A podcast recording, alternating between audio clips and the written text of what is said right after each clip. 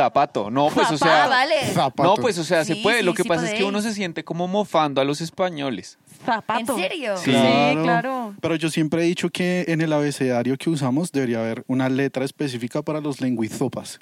Que eso no lo pueda escribir, güey, y que lo pueda leer así como, como lo que dices de los zapos. Sí. ¿Confundís entre si es español o si es zopa? No, no, no, no, no. no, se nota de una que Ah, es vale. lenguizopa o, ¿Lenguizopa?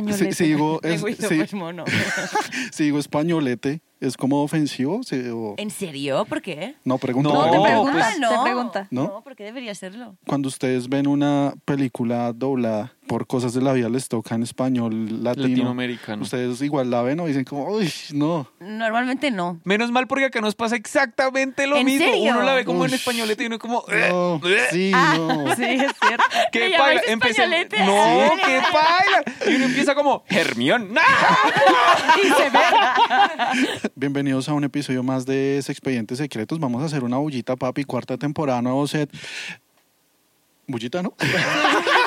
Pero es que usted Ah, se quedó ahí como cargando. Bullita a la una, dos, tres. ¡Va!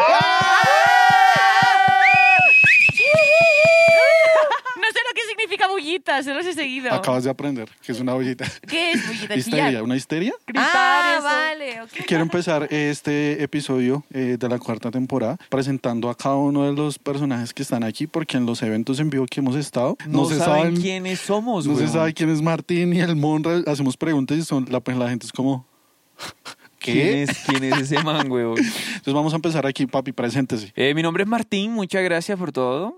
Eh, ya, eso es todo. Hola, mi nombre es Bellota. Aquí su humilde servidor Eduardo y estamos aquí con una sexóloga, como ya vieron, españoleta. la primera extranjera Ahora sí aquí. que pensaré que es ofensivo. Ay, sí son ofensivos, Sí, sí, sí. obvio. Bueno, la primera extranjera aquí en Expedientes Secretos, sexóloga de Plátano Melón, que nos va a estar aquí dando una clasecita aquí para todos, un capítulo divertido y muy educativo para que todos sepamos para qué nos sirve, de qué nos sirve y qué podemos solucionar con la sexología, ¿no? Pues la sexología al final es la ciencia que estudia la sexualidad.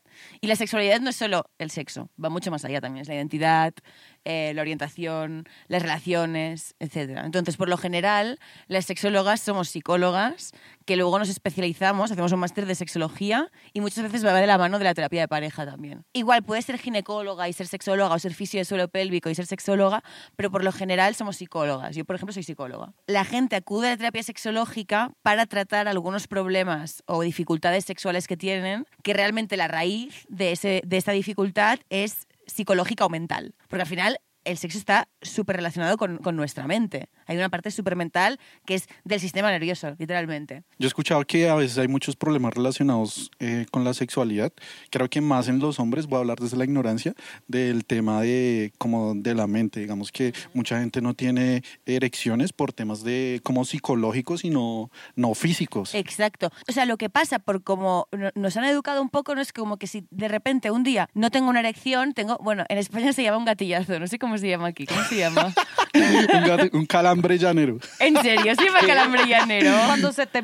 Sí, una Cuando, no, se erección. te- cuando no, no- no tienes una erección o cuando pierdes una erección, ¿cómo se llama? No, pues Mala nada. suerte. Sí. Mala suerte.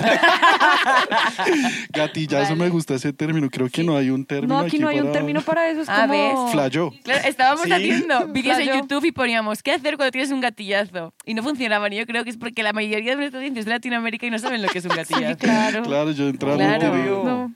Pues lo que pasa con el gatillazo o con, la- con las dificultades de elección es que la gente cuando le pasa se empieza a rayar muchísimo y entonces dicen, ¡buah! Es que algo no funciona, estoy como roto, se me ha roto el pene. Lo que sé, vas como al médico, te, dedica- te lleva el médico al urólogo, no sé qué, no sé cuántos, y al final acabas siendo la sexóloga, ¿sabes? Como es una profesión tan poco visibilizada, eh, la gente normalmente no viene directamente, sino que ha hecho como todo un recorrido médico y para al final, cuando se han dado cuenta de que era algo que venía de la mente, ya vienen.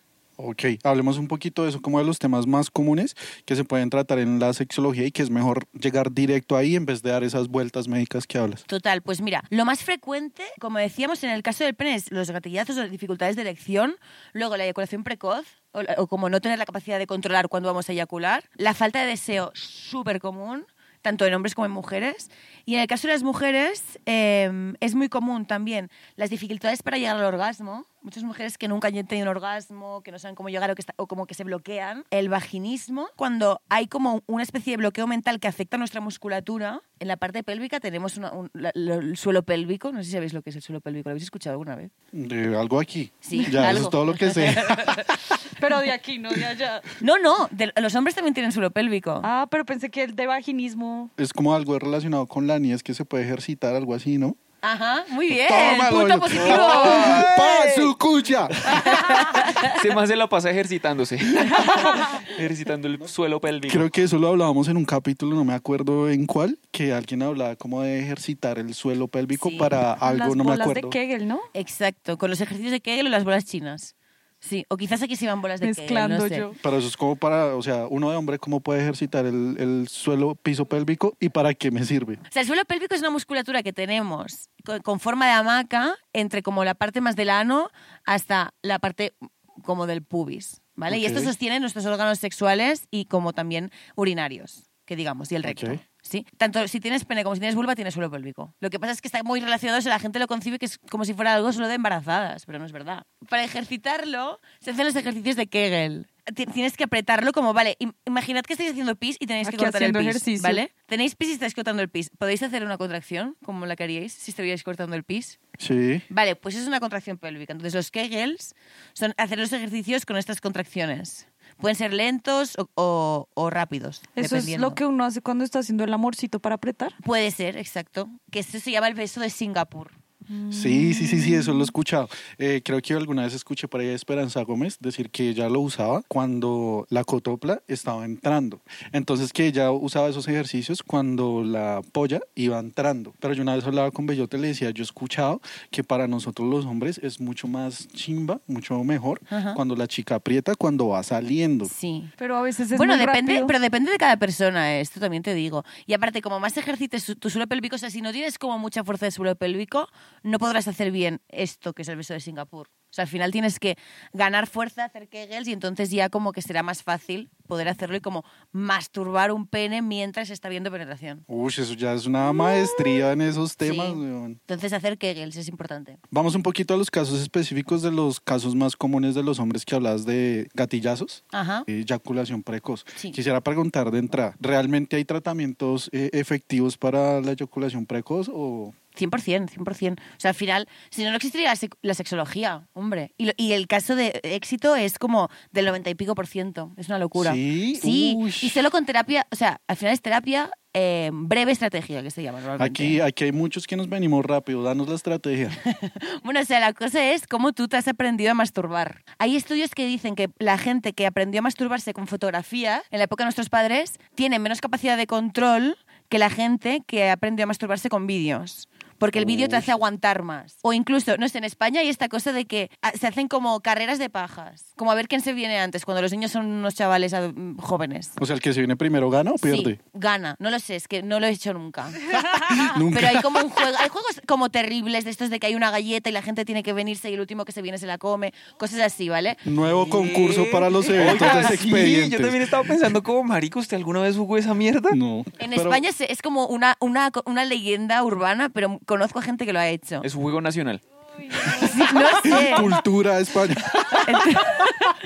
Es un tema, y aparte que aquí en Colombia es como hay mucho tabú también con todo lo anal y el hombre. Pero a lo que iba, que en el tema de la- del control de eyaculación, pues si por ejemplo has aprendido a masturbarte rápido, no sé qué, con una foto porque tu madre te va a pillar en el baño o lo que sea, eh, no aprendes bien a, a tener el control. Y entonces es posible de que ya tengas este hábito y no sepas pararlo. O sea, está involucrado también la fuerza del suelo pélvico, es decir, a más fuerza del suelo pélvico, más, a- vas, más vas a poder controlar cuando estás viendo que te acercas, la terapia se basa en identificar cuál es tu punto de no retorno, es decir, el momento en el que dices, vale, estas sensaciones me están diciendo que a partir de aquí ya me vengo. E identificar este punto, identificar las señales previas e ir como alargándole y mientras hay una masturbación o sexo con alguien, como fijarte más en sensaciones que no sean tan genitales, etc. Eso Una técnica que se llama parada arranque. traducido un poco a la ignorancia de nosotros los hombres es como masturbarse y cuando uno se vaya a venir parar y explorar otras cosas o Primero es identificar las señales previas al punto de no retorno y cuando aprendes estas señales vas parando la masturbación porque quizás al principio o sea, no retiras la mano. Te quedas con la mano allí, paras un poco y luego sigues. Y hay un objeto que va muy bien para practicar esto, unos juguetes también. ¿Habéis visto Ese alguna es el vez reto, esto? Uy, es yo el pensé reto que era con para una mano. mujer. No, No, pero lo habéis visto alguna vez. eh, claro, eso ¿Sabéis es, lo que es? eso es- yo sé para qué es un masturbador. A ver, masturbador. Ese, ese juguete, sé que es muy famoso en, en Asia, ese tipo de huevitos, Ajá, son sí. muy famosos allá. Sí, exacto. Acá creo que uno de hombres es muy ignorante en cuanto a eso y los hombres no vamos más allá de una masturbación normal. Pero al final podemos, o sea, si tienes pene también puedes como incluir muchísimas cosas divertidísimas en tu sexualidad y para tu pene. Esto, por ejemplo, que tiene por dentro un relieve. Entonces, Uy, a lo- Sí, ahí en cámara ahí. utiliza lubricante a base de agua y puede imitar incluso como un poco del sexo oral, ¿sabes? Porque esta textura como que Yo quiero tocar. es como para hacerte una masturbación premium. Y Premium, esto se uy, utiliza mucho para uy. aprender a, a controlar también. Eh, si digamos soy una persona que sufro de esos gatillazos, ¿qué, ¿qué tratamientos puedo manejar con un sexólogo, una sexóloga? Pues mira, normalmente en el caso de, de los gatillazos es un tema de presión. Se trata mucho un tema de educación sexual, de darte cuenta de que tu pene no es el protagonista de un, de un encuentro y rebajar toda esta ansiedad y sobre todo la ansiedad anticipatoria, que es como lo que antes de que pase ya estoy pensando, guau, es que se me va a bajar. Entonces es evidente que se te baja. Como ansiedad. Ok. Exacto, y el tratamiento va muy dirigido a esto. Una parte muy educativa para entender de que un encuentro sexual no va a ir mejor por el hecho de que tú tengas una erección o no la tengas. Y luego esta parte de trabajar la ansiedad anticipatoria. Realmente cuando este- estamos nerviosos, eh, nuestro cuerpo no puede tener una erección. Eso es lo que ustedes dicen que cuando tenían muchas ganas con una vieja y que por fin se lo sueltas ya están tan nerviosos que no se les para. Yo creo Exacto, que es un viene caso de aquí. común. ¿Qué solución hay para eso? hacer educación sexual al respecto. Muchas veces solo quieren que el hombre se dé cuenta de que lo, que lo que le pasa es psicológico y luego trabajar esto, pues temas de ansiedad y mucha educación sexual. Yo creo que ese tema de la ansiedad, tanto para hombres y mujeres, es clave manejarlo bien, ¿no? Mm, para sí. evitar esos líos. Para uno también como que llega a puntos en donde está tan nervioso que ni lubrica, ni se excita, ni nada. Exacto. Es que pasa lo mismo con la lubricación, que a veces es como contraproducente. Igual que es importante entender que tú quizás estás excitado, pero no estás lubricando o no estás teniendo una erección y que no siempre hay una congruencia entre tu respuesta sexual y lo que está pasando en tu cabeza, ¿sabes? He estado yo con chicas que por su anatomía lubrican muy poquito, muy Ajá. poquito y marico, uno puede hacer maravillas y inventarse mil cosas y ellas ya como que dicen, "Es- con todos me pasa eso, es como que yo soy así. Escúpame. Sí, no, ahí empieza todo lo... No, no, no, saliva no, ¿eh? Para lubricar, reseca más. Ah, de verdad, no es tiene, bueno. Que no la escupan más. La cara de bellota. De yo, de Yo razón. toda la vida. Pero eh, la gente lo que hace es literal, es escupir, es como... Total, pero no, es- Venga pero pa' no, no. dentro. Utilizar lubricante, eso es lo que debería ser. Ahora parezco una madre aburrida, pero no de verdad, ¿eh? No, sí, eso es un, eso es un Mira. datazo. Yo siento que la saliva en un punto quema. Eso es. Que es como que, vale, dura dos segundos y luego como que reseca. ¿Cuáles son los casos más comunes a tratar en la sexología de parte de las chicas? Ajá. Pues mira, la falta de deseo es más en pareja esto, o sea, en la mujer, pero también en el hombre. Y esto lo tratamos mucho con la pareja con ejercicios para que se reencuentren íntimamente, ¿sabes? A veces lo que pasa es que hay la presión propia para tener sexo, porque nos dicen que para que una relación esté bien tienes que tener sexo dos veces a la semana, yo qué sé. Que no es verdad, ¿eh? Para nada. O sea, hay gente que está felicísima en su relación y tienen sexo una vez al año. Y hay gente que está falada en su relación y tiene sexo cada día. Me refiero que, que esto es muy relativo a cada, a cada persona y a cada pareja. Pero bueno, que a veces la gente acaba teniendo sexo por presión con su pareja cuando no le apetece y esto hace una pelota más grande, ¿no? Entonces trabajamos esto como pues momentos de intimidad en los que no haya genitalia, ¿sabes? Danos ejemplos para los que estamos así. Pues, por ejemplo, explorar las zonas erógenas de la otra persona, ¿vale? Prohíbes tener sexo y allí les dices, pero sí que necesito que tengáis momentos de intimidad. Lo que pasa es que esto es un poco trampa, porque en estos momentos de intimidad van a ser momentos sensuales, donde quizás de repente se les enciende este deseo, porque aparte está prohibido, ¿me entiendes? Y lo prohibido nos encanta, que esto lo sabemos. Claro. Mm. Pero entonces eso es como la estrategia. Y la idea Más de eso menos. también es que haya sexo en ese momento o qué? No, no, no tiene por qué, pero la idea es como fomentar la O sea, para que las cosas vayan bien en la cama, tienen que ir bien fuera de la cama. Entonces, trabajamos Uy, todo qué lo que... frase, weón, es la frase del año. Dila otra vez ahí en cámara. Para que las cosas vayan bien en el dormitorio, tienen que ir bien fuera del dormitorio. Frase sota, weón, la frase de la semana. Trabajamos todo lo que fuera de la cama está pasando, esta intimidad, pues tener citas, etcétera, tener citas de rol de repente. Y luego dentro de la cama unos ejercicios como por ejemplo lo que decía de las zonas erógenas. Eh, cada uno tiene que dibujar un, eh, su cuerpo y hace como un mapa topográfico de las zonas de su piel que son eh, más erógenas o menos, ¿vale? Entonces, a través de un masaje con tu pareja, tú tienes que acabar haciendo este mapa. El color rojo significa eh, me encanta. El rosa significa puedo llegar al orgasmo si me acaricias aquí. El verde significa me gusta. El amarillo significa mm, ni fu ni fa. Y el rojo significa aquí no me toques ni de coña. Sobre eso, no sé tú qué opinas, porque pues yo, pues yo vivo con mi pareja y tuve como, he tenido momentos en donde de verdad no hay deseo sexual y yo digo como, quiero, pero es que no se me enciende, no se me conecta. Y lo que, yo- como mi conclusión es que siento que los hombres, o no todos, son muy genitales, ¿sabes? Sí, estoy y súper de entonces acuerdo. es como que se les para y es como que ya se lo quieren y como meter a uno y uno dice como, venga, pero deme besitos, no sé, y creo que eso mata mucho el deseo. Sí, estoy súper de acuerdo. O sea, es como que a mí me gusta hablarlo como si fuera una pirámide, ¿vale? Donde hay un primer escalón que es todo lo sensual, luego uno segundo que es lo erótico y luego uno tercero que es lo genital. Pero eso es lo, tercero. Tipo, puedes subir y bajar cuando quieras. Creo que por la educación sexual que hemos recibido es como que se va directamente a lo genital cuando hablamos, hablamos de sexo y más en relaciones a largo plazo. O sea, como que nos perdemos de esta parte de los cariñitos, lo sensual y tal.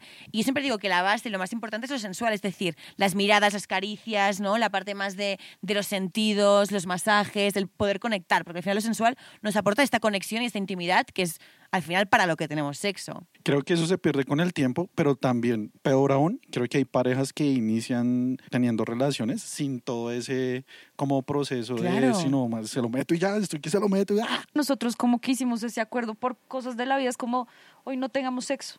Ajá. Hoy la regla es no tener sexo, pero nos vamos a seducir Exacto. todo el día. Esto es genial. como aprender. Y, sí, como no a seducirnos, como hoy el día no es nada relacionado con el sexo, pero nos vamos a besar, nos vamos a consentir, nos vamos a masajear, Sí. vamos a disfrutar la desnudez del otro y eso es algo que realmente me ha funcionado mucho a mí para recuperar el deseo sexual con mi pareja. Total. Uy, Pero Sí, era, sí, eso sí. era más o menos lo que tú decías de tener momentos de intimidad, Exacto. ¿no?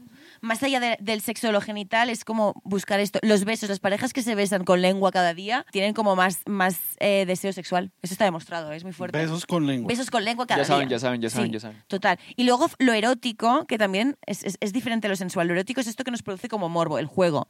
Y esto nos olvidamos muchas veces, ¿no? Y es importante también, pues, como estas ganas de, de fogosidad, ¿no? De decir, vale, pues vamos a tener sexo en un sitio en público. Evidentemente con dos dedos de frente, ¿no? Pero, o vamos a, hacer un striptease, o vamos a hacer un baile no sé qué, o vamos a ir a un, un centro a que nos hagan un masaje erótico, o incorporar juguetes, por ejemplo. Estas cosas al final también nos ayudan a tener este deseo. A nosotros nos gusta jugar de pronto, esto va a sonar feo, como con otras personas, entonces como que si vamos a un bar y entonces yo empiezo a coquetear con otra persona, pero como que lo miro a él en forma de aprobación y él hace lo mismo. Ajá. Y ese es como que, como que, no sé, como que es el deseo de lo prohibido, Sí. pero como que la otra persona te esté ahí mirando qué es lo que estás haciendo y como que me parece tan divertido. Total. Es un juego que nosotros... Eso está una chimba y los juegos de roles, yo también soy, soy re fan de esos juegos de roles, pero creo que también va de la mano con la otra persona, porque digamos uno puede ser la persona que proponga todo eso, pero la otra persona es como, uy, no, yo no quiero nada de eso y no sé qué, y creo que ahí empiezan líos de pareja como de, de pronto de gustos y como de yo quiero proponer, quiero hacer esto y no sé qué, y la otra persona es como, y ahí es donde uno se le empieza a apagar la mecha si uno es el que quiere otras cosas. A ver, yo creo que es importante respetar siempre que alguien no quiere hacer algo porque el consentimiento es esencial. También se puede explorar en pareja hasta dónde queremos llegar o no. Y hay un ejercicio que a mí me gusta mucho para este tipo de casos que se llama el semáforo, ¿vale? Entonces tú te reúnes con tu pareja y haces como un brainstorming enorme de todas las prácticas sexuales que se te ocurran había y por haber, ¿vale? El role-playing en un hotel cuando no nos conocemos, sexo anal o tipo, pues esto, ir a un club de swingers, ¿no? Lo que sea. Una lista enorme de todo lo que se os ocurra hasta que nos quedemos secos de ideas, ¿vale? Entonces, en pareja vamos a revisar esta lista y vamos a poner en rojo si tú no lo quieres hacer, verde si lo quieres hacer y en amarillo, ámbar, si es como podría llegar a hacerlo en algún momento, tipo depende. ¿Sabes? Que tienes la mente abierta para hacerlo, pero no lo has hecho. que yo con una chica, como que ya llevamos un rato saliendo, entonces cada cosa que se nos iba ocurriendo de las dos partes que queríamos hacer, poníamos una lista Ah, y íbamos, íbamos chuleando. Y eso me gustaba un montón porque ella también le gustaba como, como esas cosas. Ajá. Pero también he dado con chicas que uy, ni, ni para hablar del tema se sienten cómodas, o sea, y a veces como que en la cama son como lo, lo súper más tradicional y ya para no sentir, y es, uy, no. Ya, bueno, pues que tampoco a veces es culpa de la, de, de la chica en sí, porque es que por cómo ha ido la educación sexual y cómo hemos sido las mujeres educadas, es normal yo creo que haya como este miedo hacia la sexualidad y cosas nuevas, porque hay mucho estigma de, no, es que si haces esto, eh, de repente como estás súper sexualizada o eres una guarra, no sé cómo se dice aquí. Creo que es complicado, tal y como los hombres tenéis mucha presión en tener una erección y en la masculinidad y en ser empotradores, las mujeres también tenemos con esta cosa de cumplir, ser deseables, limpias, no ser marranas, ¿no? Esto genera estas fricciones. Y es importante cuando hay confianza en pareja, pues hacer un ejercicio de este tipo y luego ver cuando hay un espacio donde alguien ha puesto un verde y un amarillo, pues repertorio nuevo para ampliar. A veces te olvidas y también te olvidas incluso de por qué te gusta la otra persona. O cuando hay parejas, o sea, tanto pasa con parejas que están como muy poco unidas, ¿no? Que ya no recuerdan por qué les gusta la otra persona, como parejas que se fusionan. Cuando una pareja es que la- las que llamamos fusionales, ¿no? De estas que visten prácticamente igual, escuchan la misma música, hacen lo mismo, tienen los mismos, ami- mismos amigos, el sexo allí peta, siempre. Explícame por qué, porque siento que por ahí voy. Puede ser, por ahí voy, pero pues Siento es que, que yo. nosotros sí somos de ese tipo de que nos estamos fusionando. Pues lo que les contaba, que experimenté momentos en donde el deseo sexual se me apagó. ¿Qué Pero esto también es, te digo, es normal, ¿eh? No tener deseo en épocas de tu vida. Yo quiero preguntarte, mito realidad, ¿las pastillas de anticonceptivas le bajan a uno el líbido, sí o no? S- Suele pasar, sí. O sea, como es un efecto secundario frecuente. Empecé a tomar estas pastas y de verdad que no, no sé qué pasa, las dejé y bueno, hicimos ejercicios y, y todo el tema. Respecto a esas parejas fusión, ¿qué. ¿qué solución, digamos yo que puedo ser una de esas, qué solución podemos encontrar para que el sexo no pete? Ajá. Bueno, Qué buen españolete Sí, tienes. marica. aprobada en españolete.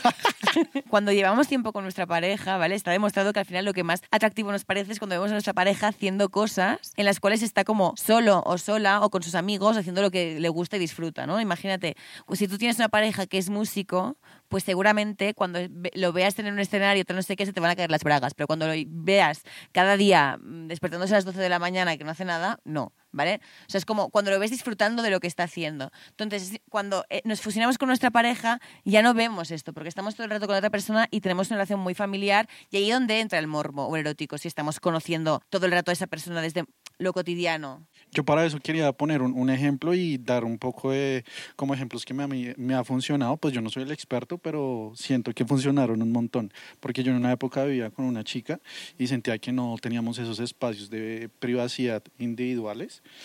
Eh, entonces como que yo la veía todos los días cambiándose. Entonces la veía todos los días desnuda en su espacio y no sé qué. Y ya eso de verlo todos los días, ya después como, como que uno pierde el- como la creo sorpresa, que- como... Y creo que eso me pasa a mí también en ocasiones, y eso pasa muy seguido, de que cuando uno ve a la otra persona como desnuda todo el tiempo, cambiándose o lo que sea, como que uno empieza a perderle como el morbo a eso. Claro. Y a uno le gusta eso. Es como que uno... Ay, Claro, uno, qué ahí. Sí, sí, sí, como, como el espía ahí que uno, marica, se está cambiando. Uy, qué chiva, qué chiva. Claro. Sí, sí, sí, eso- sí, sí. a Eso de los, de los espacios, tener como, como sus espacios de privacidad para, para evitar eso. La variedad en las cosas también. Si alguno de los dos, o tres, o cuatro, empieza a sentir como esa monotonía, en vez de esperar un cambio así de la otra persona de nada, uno como que pf, coja las riendas y Claro, hágale, es que miremos, es como que es importantísimo entender que el deseo sexual en pareja se tiene que trabajar siempre, sí o sí. O sea, es muy raro que tú cuando lleves cinco años con una pareja, el deseo siga igual que el primer día. Es que no pasa. Pero hay este mito de que no, porque si es el hombre de tu vida o si es la mujer de tu vida, lo que sea, el deseo siempre va a estar bien. No es verdad. O sea, llega un punto que tendrás que sentarte y trabajarlo con esta persona. Y, y ya, o sea, ojalá nos hubieran contado esto en la escuela, la verdad. Uy, ojalá nos hubieran dicho un montón de Sí. vainas, güey. También Como lo de la saliva, por ejemplo. Ah. En Yo el tengo una pregunta. En esos casos en donde uno, una de las de las personas de la pareja, pues ya está como pensando en algo que tú decías, como ya esto me lleva, el amor me lleva a buscar una estabilidad y una familia, y la otra persona sigue pensando como en esas locuras y todo eso. ¿Cómo hace uno para encontrar un punto medio? Estos son acuerdos en pareja, yo creo también. O sea, hay veces que si vemos que las, o sea, las parejas están muy descuadradas entre ellas, que digamos, puede generar una crisis, evidentemente. Pero que una persona esté muy enganchada a la parte como más sexual o en enamoramiento y la otra a la estabilidad, puede puede ser un impedimento o puede ser realmente una ventaja. Aunque la persona esté enfocada en la estabilidad, eso no significa que quizás no, no tenga deseo sexual o no tenga ganas de tener este encuentro. Entonces, se pueden contagiar mutuamente, por ejemplo, ¿no? Estas dos facetas. Es decir, como que la persona más enamorada eh, entiende la estabilidad, que el enamoramiento al final nos lleva a la estabilidad igual, ¿eh? aunque nos lleve también a la aventura. Y que la persona que esté más en un mindset más cuadricuadrado, cuadricuadrado, Cuadriculado. Cuadriculado. cuadriculado. Se entendió, yo lo entendí. No, no, os diría que es españolete, pero me lo he inventado. que hablan Sí, raro. güey. Eh, Estaba pensando, me ha sonado raro el cuadricuadrado, no es cuadriculado. Vale. Pues que la persona cuadriculada también, como a través del deseo reactivo, también ge- genere estas más ganas de tener aventura, ¿sabes? Esto puede pasar. La gente se piensa que el deseo es como algo que te aparece así como el hambre, ¿no? Y realmente hay un tipo de deseo que es el deseo activo o deseo espontáneo que sí que funciona así, pero por el otro lado también existe el deseo reactivo, que es un tipo de deseo que, que se activa a través de un estímulo en concreto, ¿vale? Os pongo un ejemplo. El deseo activo, pues me levanto por la mañana, tengo hambre, ¿vale? Me levanto por la mañana, tengo ganas de tener sexo, ok. El deseo espontáneo, no tengo hambre, pero por ejemplo, voy al cine, huelo las palomitas y entonces tengo muchísima hambre de palomitas, ¿vale? Es un poco esto, encontrar en la pareja momentos eróticos o de intimidad donde se pueda despertar este deseo sexual. Es la ¿Usted- clave, tipo, ¿Usted que ha no siempre es descubierto activo. como qué tipo de cosas usted lo prenden ahí de una? ¿Como de su pareja? Como que uno le muestren así por el ladito el cuco, o como que le empiecen como a sugerir cosas así. Uy, si eso, marica, me saca a mí de lo que estoy haciendo y como que me transforma de una y como que, uy, hágale, muéstrame un poquito más. y no sé qué. Eso me parece una chimba. Eso Ajá. es lo que a mí como que me prende un montón. Y de pronto también como que de parte de la chica, como que hay un poquito de iniciativa. Eso me gusta un montón. Hay un tipo de cerebro erótico que es el del cerebro eh, erótico explícito, que yo creo que es el que tienes tú, con lo que me dices de provocar. Te excitas a través de como imágenes muy directas o cosas como muy concretas relacionadas con el sexo. Luego hay otro que también está relacionado con esto que decías del ser activo, que es el cerebro erótico sumiso. ¿Vale? Es decir, como yo me excito ante que la otra persona ejerza un poder sobre mí. Luego existe el sensitivo, que es a través de los sentidos o esto más de pues, los masajes, las velas, etc. Y luego existe el sensible o emocional, que es a través de que la otra persona te guste. ¿no? Otra vez quizás este como enamoramiento de decir, guau, es que me encanta esta persona y entonces se te despierta todo este, todo este deseo. ¿Qué tipo de cerebro crees que tienes? Para entenderte funciona muy bien, incluso para el tema en pareja. ¿Tú, Bellota, qué crees que tienes? Cortocircuito. Te estaba pensando, ¿Cerebro? Espere. ¿Qué es eso? No, llamando Sí. cerebro. Se me vino la madre como que yo tal vez preguntaban algo en el colegio, güey, y ella, ¿Sabéis ese, ¿Sabéis ese meme que es como una, una persona, una tía así como rubia que está mirando unas ecuaciones? Sí, sí, sí, sí, Vale, sí, sí, eso sí, sí, me sí, gusta sí. ahora mismo. Oh, mi cabeza ya con el monito. Como que si hay alguien que me gusta, como que eso se me despierta y de pronto por la novedad, como que quiero, quiero, quiero, quiero, Sí. quiero. Bueno, pero eso le pasa a todo el mundo, ¿eh? Normalmente, o sea, es, es común, por Sí, el Sí, enamoramiento. pero, pero es la cuestión de la novedad, ¿no? También. Sí. Sí. Pero también me doy cuenta que es, es- soy del tercer tipo, que es lo del masaje y todo eso. Por eso te decía que los hombres me parecían muy genitales y yo de verdad necesito que haya toda una Claro. parte previa de que nos besemos, nos toquemos y todo ese tema. Ajá. o sea, Para un poder- rapidín con usted, paila, mami.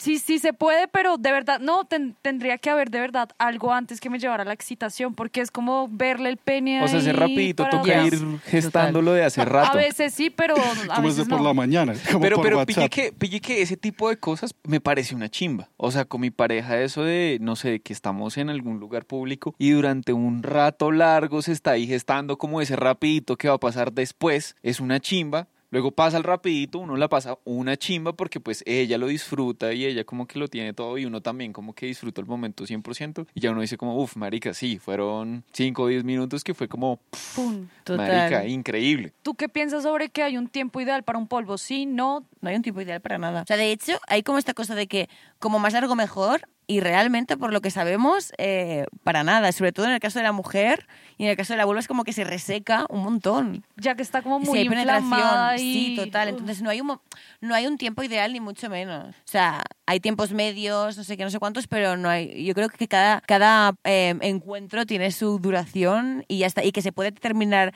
el polvo también sin que haya una eyaculación o un orgasmo, ¿sabes? Porque a veces también es como, te obsesionas en que, no, pero es que se acaba cuando hay orgasmo y esto también acaba generándote como una presión que, que no acabas llegando, lo que sea. Entonces, como, bueno, pues nos encontramos, vamos a ver qué tal, qué onda, ¿no? Y Desde el campo de la sexología, ¿cómo se puede incentivar en las mujeres como la autoestimulación y autoexploración? Porque siento yo que eh, hoy en día, pues que ya está muy abierto el tema, igual hay muchas chicas que tienen como mucho tabú de tocarse, de explorarse, ver en dónde les gusta más, qué les gusta más, pero siento que eh, ese tipo de mujeres que sí lo hacen, le facilitan a uno de hombre mucho más las cosas, y uno que es súper sí, tonto para eso. 100%. Entonces, si la chica ya sabe qué es lo que le gusta, dónde le gusta y uno se lo comunica, uno como, listo, sí, hágale una. No, y uno se siente una chimba cuando la chica le está diciendo como, a mí me gusta esto, y uno es como, uy, maybe, que venga, le hago Sí. esa mierda, baby". Y pero hay otras chicas que en ese tema cero, cero autoexploración, cero autoconocimiento, y uno haciendo ahí maravillas a ver qué, y no le comunican a uno nada, y uno como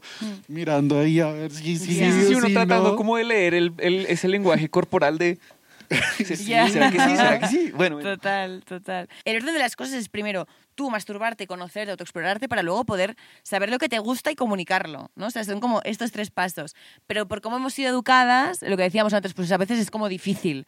Entonces, una gran puerta para ello pueden ser los juguetes y otra también como consumir vídeos, por ejemplo, que, que o plataformas en las cuales te enseñan cómo masturbarte. Porque este tema, en España pasaba mucho, que por ejemplo, cuando yo era adolescente me acuerdo que en, el- en la escuela eh, el tema de la masturbación femenina se llamaban los deditos. Corría el rumor de que se hacía deditos y es como, ¡buah, no sé qué! La Verónica se hace deditos, qué guarra. Y es como que había, aparte de que este estigma de lo de ser guarro, no sé qué, que es como que está fatal, evidentemente, pero aparte que lo que te estaban diciendo es que masturbarse era introducirse dos dedos dentro de la vagina. Entonces tú lo que entendías es que, ah, vale, como me tengo que masturbar es pues tal, y cuando me ponga un tampax no me voy a morir, hay un, un tampón no me voy a morir como de dolor o de placer o no sé qué. No, no nos habían enseñado que realmente es el clítoris nuestro órgano sexual y no la vagina. La vagina realmente no tiene casi nada de sensibilidad porque es el canal del parto. Tiene sensibilidad en, la primer, en el primer tercio. Luego ya no. Uy, datazo. Esto es un gran dato. Esto hunde muchas masculinidades. También te Segundo dato de la semana. sí.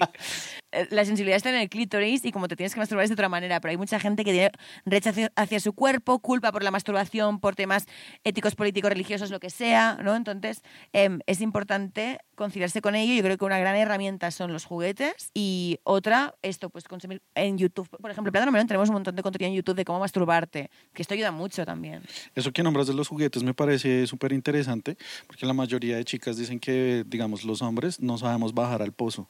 Claro, claro, es una cuestión de los dos, es decir, Claro, como eso. tu- la responsabilidad de tu placer no recae en la otra persona. Porque cuando, a- cuando nos pensamos esto como, vale, ahora tú tienes que hacerme a mí sentir placer y yo a ti, el sexo se vuelve como un examen, ¿vale? ¿Y a quién le gusta hacer un examen? No sé, a mí no. Sacar un, o sea, si hay un orgasmo es que tienes un aprobado, ¿no? Prácticamente.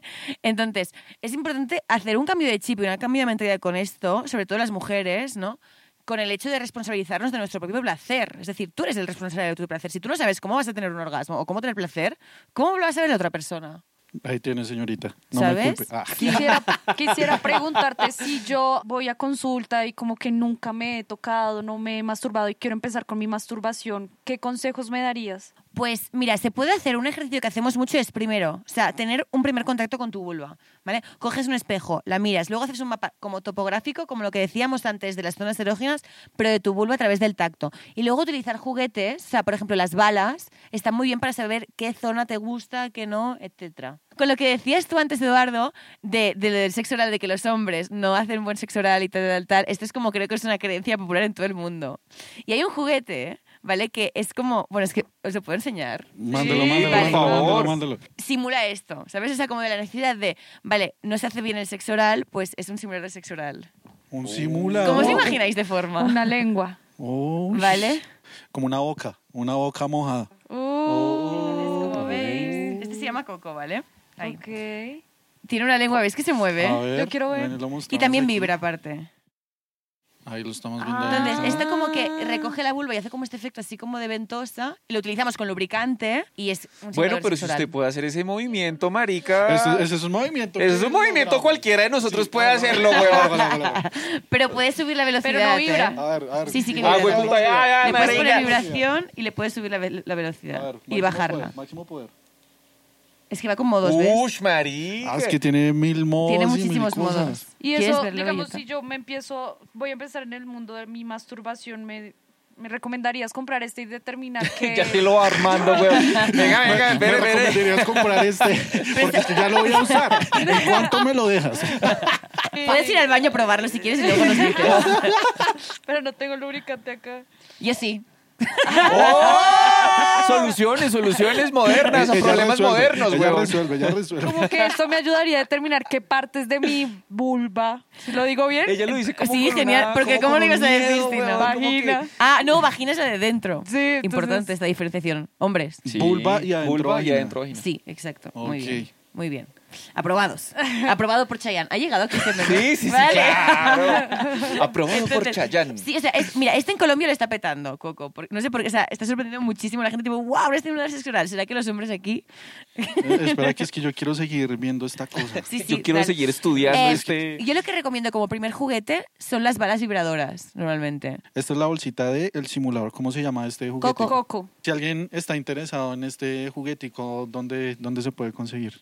Pues esto se encuentra en, la- nuestra página web que es platanomelon.com.co. Yo se lo compraría a mi chica. Ya acepte de una vez, papi, que usted es malo para bajar. Yo ya lo acepté, entonces yo de, de aniversario le digo como mi amor, se acabaron los problemas de sexo oral. Vea, yo igual voy a bajar, pero me voy a poner... Haces ver que eres tú, oh, pero es el marica, oh, marica, o usted no le dice nada, mi amor, cierra los ojos y empieza... ¿Sabes, ¿Sabes qué puedes hacer? ¿Sabes qué puedes hacer? Que ella lo utilice y tú puedes darle palabras, o sea, hacer como una escena erótica mientras ella está utilizando eso. Y con eso ser como- participas también en su masturbación, sopa no de sé. Ajá, sí. es que, perro, cortina. No, pero puedes usar esto mientras haces como otras cosas, ¿sabes? La que haces ver que, que que esto es sexo oral y luego de repente penetras por allí. Me acaba de dar una idea que esta noche, mami, Prepárate, Lo mi que le amor, espera. esta noche... tremendo juguete. A ver, ¿qué más tienes por ahí? Lo que decía es como que a mí me gustan mucho las balas, pero creo que es... me- ¿Queréis jugar a adivinar qué son los juguetes? De Pa' una. ver, me pa' ver, gustan pa' los ver, pa' juegos, ver, Vale, me, es gust- que- me gustan ese tipo de propuestas. No, pero es que es verdad que a veces la gente entra en una tienda erótica y ve las cosas y dice, ay, no sé lo que es esto. ¿Qué creéis que es esto? Eso es un... Para los dedos, digo yo. Metes Eso es los como dedos, un sí. pelador de bananos. A ver, coge. Un pelador, Un pelador de bananos, Como weón. que usted coge el banano y... ¿Es para el dedo o para, o para la cotopla? Usted le cabe la cotopla en eso, Eso estaba pensando. Ay, pobrecita, weón. Eso se boletea uno solo. Está delatado, ¿eh? Total. Todos nosotros como, ay, Tan, tan pipí gruesos. Llegaron aquí los pipí gruesos. Eso es para el dedo. No es para el dedo. Ahora os cuento para qué es. Martín Pero mira, veréis que hay más, ¿vale? A ver, Ok. ponte uno en cada dedo. Así a lo Eduardo Manos. Pajeras. ¡Oh! Eduardo Manos Pajeras, weón. Uy, mami, lo que le espera esta noche, weón. Vea, con uno, tin. Uy, ¿se acuerda? Vea, vea, el chico puede Este, comprar este. esos y uno de chica compra este para masturbarlo.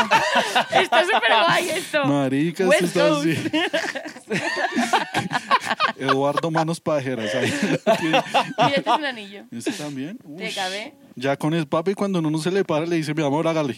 Y va Escoja. roncando. Ay, queda- pero queda súper bien, me gusta mucho. Yo haría una foto para promocionar este producto. Ahorita Oye, sí, usted no, así, una como que vea, vea, O mi sea, amor. como, sí, nuevo manual. Todos, Sí. todos estos no, o sea, son, no, no son con batería, no se prenden, o si...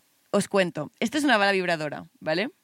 Que es lo que te decía, que es un muy buen primer juguete para explorar. Entonces, esto para- sirve para la vulva, para ir viendo como qué zonas de la vulva te gusta estimular, etcétera. Se puede usar incluso también para la vagina y para el pene también, tipo, pues si estás haciendo una masturbación así o sexo oral, ¿sabes? Lo encajas debajo, para la zona Uy, perianal. Nunca se me había ocurrido eso. Y, que a uno le falta usted imaginación. Total. Es importante imaginación. Y luego este producto tiene estas fundas, ¿vale? Ok. Ya verás. ¡Uy, tremendo! ¡La locura! Entonces lo que hace es que este juguete se, se transforma en cualquiera de estos juguetes. Esto es evidente de qué sirve, ¿no? O sea, me refiero, esto es para la vagina, esto es para el clítoris, este es para la zona G también, para... Ay, perdón, uy, perdón. uy, uy. Y luego, estos dos son los más extraños. Sí, no, es que no se me ocurre qué puedo hacer. No. Como para meter, meterse eso uno, no. Este, sí, expliquemos este para que es que siento que es como, como un piercing para ponerse aquí. Wow, un septum. No, este es para el... O sea, esto es para el pene, ¿vale? Se abre y aquí podemos Ah. introducir el pene. Luego, Uy. aparte, esta pincita, ¿vale? Que vibra, nos sirve para poner o el pezoncito ¿O el o el clítoris? Lo quiero. Exacto. ¿Cuánto ¡Oy! vale? ¿Dónde lo consigo? Uy, si usted se Página web plátanomelón.com.co. Uy. Oh, Exacto. Este no kit, weón, lo- lo- Este o nos sea, lo inventamos nosotros. O sea, este es Sí. de nuestro departamento de I+D, que, que son unos genios. Esto, esto, esto no lo regalaría, sino cuando va a estar con una chica, saco el kit. Vea, mami, lo que le tengo. Total, y tienes como cinco juguetes en uno. Y luego hay este de aquí, a ver, El, el sí gordito. está. el gordito, el anillito, que este, este es el más, más curioso, más distinto, que lo que sirve es para hacer masajes. O sea, lo que decíamos antes de Ah. masajes todo el cuerpo, tal, no sé qué, pues con aceite, ¿vale? Y esto vibra, o también se puede hacer así. Parece como, como el tipo de masajes que uno le hacen en las, Las barberías, ¿no? Sí, sí, sí, En yo el se lo iba a decir. En las El señor, barberías. se- el Sí. señor Pues hacen masajes en las- Sí, sexo a les uno da- le- se ponen como un- una cosa que vibra un resto en la... ¿Qué? Después de que lo afeitan Y le a empiezan uno, uno a hacer así como en la y un cabeza y montón. tal. Yo creo que en España no lo hacen. Bueno, tampoco voy a la barbe- al barbero, No les pero- dé la idea, no les dé la idea. Vendamos eso en plátanomelón.com. ¿Qué creéis Es el que de los panties. Ah, el de los pantes, sí, ya lo Ah, conocemos. ¿ya lo conocéis? Es que pues aquí uno aprende cositas. Ah, Sí, pues- Ese tiene como un imancito y eso lo ponen. este imán. Entonces se- esto se pone detrás de las bragas, panties, en la parte de fuera, esto en la de dentro. Esto entra un poquito en la vagina, en la parte sensible, que es el inicio. Y va con mando, ¿eh? Que esta es la gracia. Yo- es que eso era- para allá iba. Esto sirve un montón para jugar en pareja. Exacto. Y desde mi ignorancia yo diría que este juguete es un muy buen iniciador en ese tema de los Sí. juguetes. y- porque este no es, no sé si el término es correcto, no es invasivo, o sea, esto no hay que Exacto. metérselo, No, sino va como ahí y, y ya después de que las chicas le vayan encontrando gusto, bueno, también los hombres que lo quieran usar, ya después sí se puede meter eh, todo este kit que acabamos de mostrar. Exacto. Uy, sí, para hombres de pronto en el en la parte, no sé, En el ¿dónde anuel, te pondrías en el eso asterisco. tú? No, claro, no. Esto para, para pene no está pensado, ¿eh? O sea, es para vulva solo. Pero para la gente, traseros. güey, marica, un man Para la encuentra zona esto por ahí, perianal, bueno, de Un repente. man encuentra esto. Usted lo encuentra por ahí y empieza... que, ¿yo sí qué? Y Pues la novia- hablando de esto, os muestro este juguete, ¿vale? A ver si adivináis lo que es. Doble Ah, penetración. ese es el perianal. Ahí está. Ok. Un conocedor O sea, ya, esto papi. es un juguete para hombres eh, anal, ¿vale? Porque los hombres tienen la próstata, básicamente es para segregar este líquido seminal y estimularlo súper erógeno. Lo que es súper tabú aún, porque es como que hay esta concepción de que la práctica va con la orientación sexual, ¿no? Y que, ah, no, es que si me gusta esto significa que soy gay, etcétera. Esto es una gran parida. No sé si se utiliza aquí la palabra parida. Una gran parida No, es como la hostia, Ah, pues no, al revés. Como No. tontada. Como tontada. No, no, no, no, como que qué la antihostia. Pues sí, exacto. La antihostia. Tipo que, que a mí me gusta el sexo oral no significa que me gusten las mujeres, igual que si a ti te gusta el sexo oral no significa que te gustan los hombres, es independiente, ¿me entiendes? Claro. Y que tampoco pasaría nada si te gustan los hombres o las mujeres. Pero bueno, en cuestión, que esto es un estimulador prostático, ¿vale? Entonces esto se insiere en el ano y estimula la próstata. Y esto de aquí queda abajo y estimula la zona perianal, ¿vale? Pero es que no solo eso, Ah. porque la gracia es que la próstata, ¿veis? Esto se mueve. Uy, venga, y yo muestro eso Sí. en... Eso es como si le estuvieran examinando la próstata, papi, vea. Claro, entonces... Pero y esto lo buena parte es que te lo, tú lo- ¿Y vibra si también? haces... Sí, también vibra. Vibra y sí tiene varios Mira. movimientos. A ver si ahora Uy. vibra. Me vine. No, y la gracia es que tú, tú puedes poner esto- eh, tener esto puesto mientras tienes penetración, por ejemplo, ¿sabes? Y es doble estimulación. Uy, sería una super paja. Mira, te estamos Una dando paja muchas ideas para esta Super noche. Saiyajin. Sí, exacto. Premium. Vea pues, weón. A eso iba de que los hombres solo tenemos como ese concepto de que no hay nada más allá de una paja normal y hoy en día hay muchos Hay muchos muchas juguetes, pero la cosas que gente uno no se debería animar a explorar, ¿no? Totalmente, sí, sí, no sé. Yo, y yo si tuviera pues una zona G, culo también querría probarla, la verdad.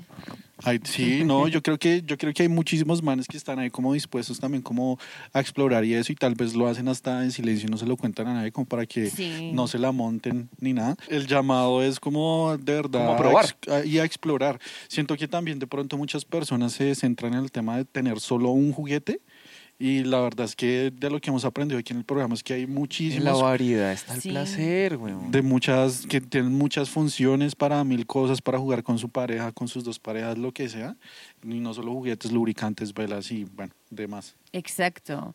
Y que también la cosmética, ojo, ¿eh? no hemos hablado, pero que es súper guay para, para introducir en pareja. O sea, el tema de velas. eh, Ah, Ah. ok. sí, Yo aceites de maquillaje. masaje. ¿Se maquilla? No, perdón, cosmética erótica. Ah. Lubricantes, geles estimulantes, hay incluso glosses que te dan efectos para hacer sexo oral. O sea, es todo un mundo. No Ajá. sé si nos quieras contar como un caso, los casos más raros que hayas atendido eh, como sexóloga. Es una profesión extraña realmente ser sexóloga, no os lo voy a negar. Pues la verdad es que he tenido casos curiosos, pero a mí ya me pasa que también me cuesta sorprenderme, ¿sabes? Porque Claro. estoy como curada de espanto. Mira, me acuerdo de, de un caso que era un señor que me venía a consulta porque solo tenía como un- una especie de, bueno, un fetiche en el cual solo podía tener sexo con su mujer cuando su mujer estrenaba zapatos y con los zapatos puestos. Entonces tenía que, le, le regalaba una vez al mes unos zapatos y la mujer se ponía los zapatos y tenían sexo en ese momento. Bendecida y afortunada, también. Sí. Estrenando todos los meses. total, total. Entonces vinieron a terapia y preguntaron tipo, vale, esto, esto que me pasa es normal o no. Es como, vale, ¿te hace- ¿esto te hizo disfrutar? O sea, ¿te hace disfrutar? Sí. ¿A la mujer le genera algún problema? No. ¿Le gusta también? Sí. ¿Disfrutan? Sí. Pues ¿cuál es el problema? Ah, vale, pues genial, ya está. Uy, Pero hay mucha fácil. gente que a veces pregunta esto, como tiene como cosas que le excitan, que son pues quizás curiosas, ¿no? Y la gente le, le genera mucha preocupación el saber si es normal o no, si está enferma. Lo que Y si pasa no es que yo genera- creo que yo creo que a todos nosotros de alguna manera cuando uno empieza como a explorar cosas dentro de su sexualidad uno empieza, uy marica, ¿será que esto es normal? ¿Será que no sé qué o alguna cosa? Como lo de oler los calzones que decíamos. Yo creo que este programa ha servido un montón para eso, ¿sabe? Como para que la gente se identifique con esas cosas que uno Ajá. piensa que son y entienda raras que marica es más normal de lo que uno cree. Dentro de lo legal, ¿no? Sí, no, claro, la Bueno, cosa es- creo que creo que sí, todo. Yo estoy hablando dentro de eso, ¿no? Pero Es legal, te hace sentir bien, hay consentimiento, vale, todo bien. es Uno. ¿cómo puede hacer que a su pareja le pase eso que le pasaba al señor? Como que hay alguna técnica, no sé, aquí pensando Lo- la como que de manera. Para que. Para que me compre te muchos pase, zapatos. esta fila y te compre zapatos. Sí, sí, sí, sí, sí, para generarle como esa filia, no Pues sé. mira, lo que puedes hacer es que cuando te compres zapatos, tú te pones así re recha, weón. Y el man re como que, divina, "Uy, weón, puta, re divina". weón. Sí, exacto. Uy, preparando papi. la maldad. Tienes que masturbarle con los pies, con zapatos puestos. Uy, yo nunca he hecho eso.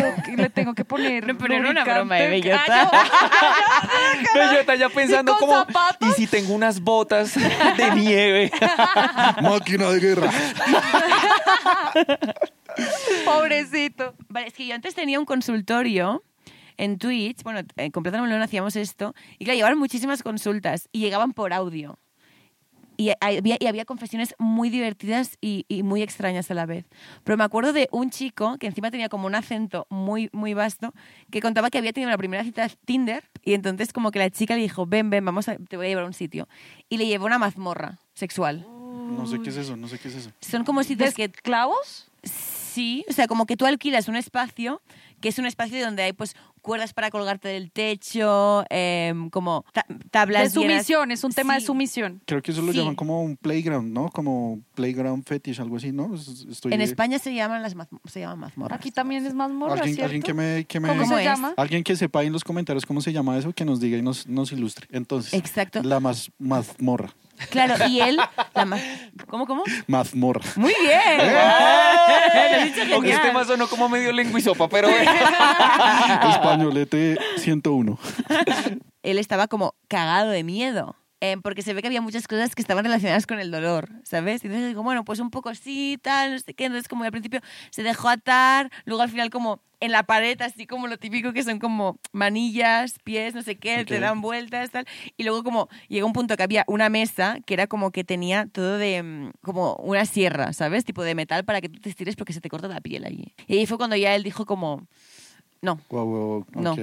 entonces como que luego se ve que la tía como que desapareció, como que se fueron y tal, y jamás se supo. Y me pareció como muy curiosa esta experiencia, ¿sabes? O sea, no es un caso raro tipo, tienes que resolverlo, pero como experiencia tipo, ostras, que te pase esto, tipo, tener una cita a Tinder, ir a una mazmorra con alguien que no conoces, que te haga de todo, lo pruebes, jamás sepas nada más. Y ya está. ¿Tú aceptarías como que vamos y ves que es una mazmorra y ves que hay cosas de dolor? ¿Vas? ¿No vas? Mm. ¿Te devuelves? ¿Qué haces? De pronto yo iría, pero así de primerazo iría como, ¿puedo solo ver? y después ya digo, si de pronto me animo a algo de lo que va a pasar. Uy, yo no sé, yo no sé qué video. O sea, yo creo que yo al principio diría sí, qué chimba, pero como que llegaría hasta cierto punto también y yo, uy, no espere. ¿Tú qué O sea, harías? creo que ahí ya digo como no, no, no, no, no. Depende. Es que a veces, ¿sabes lo que me pasa? bueno, quizás os pasa a vosotros también, que hay cosas que las hago como por el relato, ¿sabes? Porque sé que es como, no sé si me apetece o no, pero es épico, ¿sabes? Luego lo voy a contar y será épico. Entonces yo creo que quizás por el relato sí que lo haría. Yo Como también para creo lo Como un- por contar la experiencia, como lista, que claro. yo hice eso. Sí, hoja de vida Claro. sexual. Más Uy, morra. tremendo. chuleado. Hoja de vida sexual. Ahí tienen, yo creo que con eso ya tenemos para cerrar un capitulazo aquí en nueva temporada. Tremendo, ¿no, marica? Todos nosotros así como... ¿En serio os ha gustado? huevón. Sí. Ay, me alegro mucho. Claro, Claro, sí, aquí o sea, aprendiendo muchas todos cosas. estamos aquí recibiendo información. Cada vez que yo aprendo algo, sale por aquí algo que ya no voy a saber. Ya. Pero entró muchísima Acabas de olvidar el mandarín, ¿no? Algo así. Hasta las de multiplicar. Ah, Bellota sí le pasó lo de la tabla de multiplicar. Ahí tienen, ya saben, si quieren algo de esto, ahí, ahí ya tienen el, el link, platanomelon.com.co. Hay muchísimos más, más juguetes, accesorios. Cuéntenos cómo les pareció este nuevo set, esta nueva mascarita que le pusimos a Betty. Se vienen muchas mascaritas nuevas, se vienen nuevas cosas en Expedientes Secretos. Ayúdenos a recomendar este programa para llenar el mundo de mejores polvos. Así que, papi, un episodio más de Expedientes Secretos. ¡Bravo! marica. Creo que lo más importante que aprendí hoy es que no hay que usar saliva. Yo ya sabía, Ay. porque tenía la idea de que esa vaina no funcionaba, pero ya Marica, yo teniendo la certeza. Total, total.